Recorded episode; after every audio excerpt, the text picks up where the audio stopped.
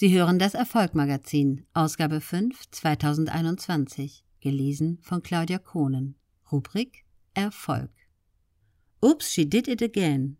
Die Pop-Ikone und Skandalnudel Britney Spears zwischen Charts und Vormundschaft.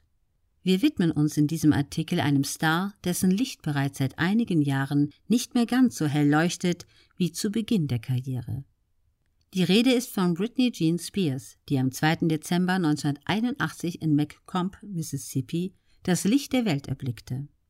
Unvergessen sind ihre beiden Welthits und gleichnamigen Alben Baby One More Time 1999 und Oops, I Did It Again 2000, mit welchen die Popsängerin, Songwriterin, Tänzerin und Schauspielerin die gesamte Popbranche revolutionierte.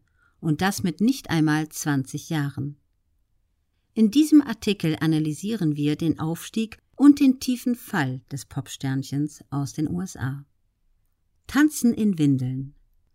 Spears wuchs als eines von drei Kindern in Kentwood auf. Bereits mit drei Jahren nahm sie Tanzstunden in ihrer Heimatstadt.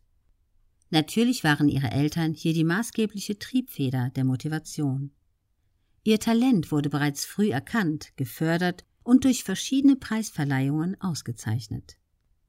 Dass die Eltern alles dem Erfolg ihrer Tochter unterordneten, erkennt man daran, dass ihre Aufnahme in der Professional Performing School of Arts in New York City dazu führte, dass die junge Spears und ihre Mutter ihr Haus verließen und in die große Stadt zogen.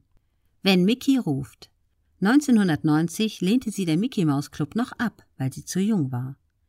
Zwei Jahre später heuerte sie genau dort an und legte dadurch den ersten richtigen Grundstein für ihre anschließende Weltkarriere.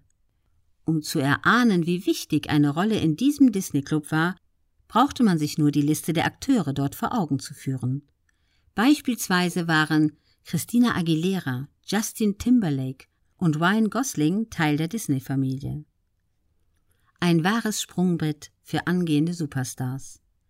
1999 war es dann soweit, Britneys Debütalbum Baby One More Time Inklusive der gleichnamigen Single stürmte die Billboard-Charts. Bis heute hat sich das Album 28 Millionen Mal verkauft. Auf dem Weg zur Weltkarriere und erste Misserfolge. Im Jahr 2000 veröffentlichte sie ihr zweites Album Oops, I Did It Again und verkaufte es über 20 Millionen Mal. Ihr drittes Werk, welches 2001 erschien, Britney, verkaufte sich nicht mehr so gut wie ihre Vorgänger obwohl es natürlich ebenfalls die Nummer 1 in den Billboard-Charts einnahm.